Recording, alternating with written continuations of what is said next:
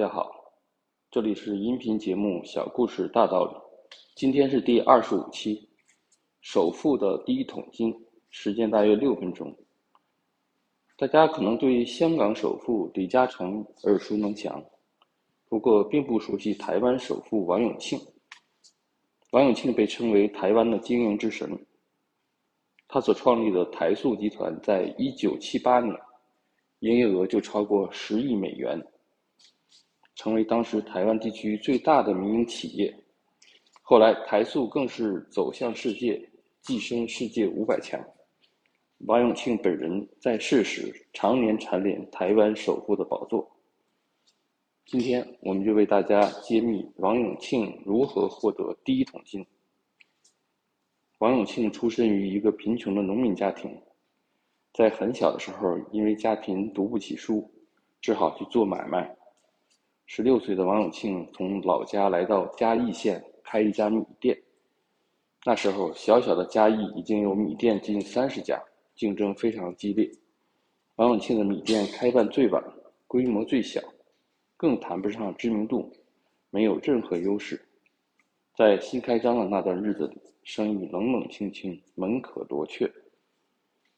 王永庆决定从经营手段上打开突破口。那时候的台湾农民还处于手工作业状态，由于稻谷收割与加工的技术落后，小石子之类的杂物很容易掺杂在米里，人们在做饭之前都要淘好几次米，很不方便。王永庆以此找到了切入点，他和两个弟弟一起动手，一点一点的将夹杂在米里的坯糠、砂石之类的杂物捡出来，然后再卖。一时间。小镇上的主妇都说王永庆卖的米质量好，省去了淘米的麻烦。这样一传十，十传百，米店的生意日渐红火起来。当时还没有送货上门一说，顾客都是上门买米，自己送回家。这对年轻人来说不算什么，但对一些上了年纪的人就是一个大大的不便。而年轻人又无暇顾及家务，买米的顾客以老年人居多。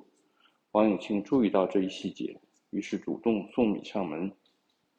王永庆送米，并非送到客客户家门口了事，还要将米倒进米缸里。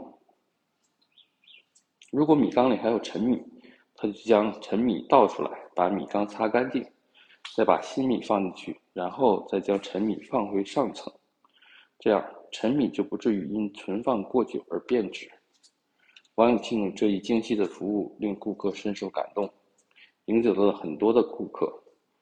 最绝的还不是这些贴心的服务，王永庆记细心的记下每户人家米缸的容量，并且问明家里有几个大人、几个小孩，据此估算每一家下次买米的大概时间，记在本子上。到时候不等顾客上门，他就主动将相应数量的米送到顾客家里。这时候，顾客家的米缸刚好见底。由于嘉义大多数家庭都靠做工谋生，收入微薄，少有闲钱，主动送米上门，如果马上收钱，碰上顾客手头紧，会令得双方都很尴尬。因此，每次送米，王永庆并不急于收钱，他把全体顾客按发薪日期分门别类登记在册。等顾客领了薪水，再去一波一波的回收米款，每次都十分顺利，从无拖欠现象。因为这个时机刚刚好，因为如果离发薪时间太远，来收钱的时候，可能顾客的钱就花完了。王永庆精细的服务使嘉义人都知道，在马路尽头的巷子里有一个卖好米，并送货上门的王永庆。就这样，他从小小的米店生意开始了后来问鼎台湾首富的事业。卖米竟然也有这样的境界，这个故事给我们的启发是什么？一，产品是第一位的，营销是第二位的。真正有价值的策略是从用心做好产品开始。二，从客户角度出发进行服务创新，服务是差异化竞争的不二法门。也是重要的竞争优势。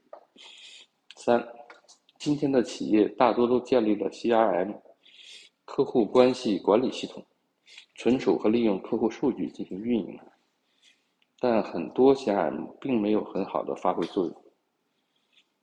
究其原因是缺乏有价值的数据。何为有价值的数据？王永庆已经给我们做出了很好的示范。顾客的需求量、需求时间、付款时间，这些核心的数据如何获取？王永庆也给出了答案。通过服务让客户体验到利益，客户就会心甘情愿告诉你真正的需求。对于王永庆独到的经营方法，你有什么看法？欢迎在评论区留言。今天的节目就到这里，谢谢大家。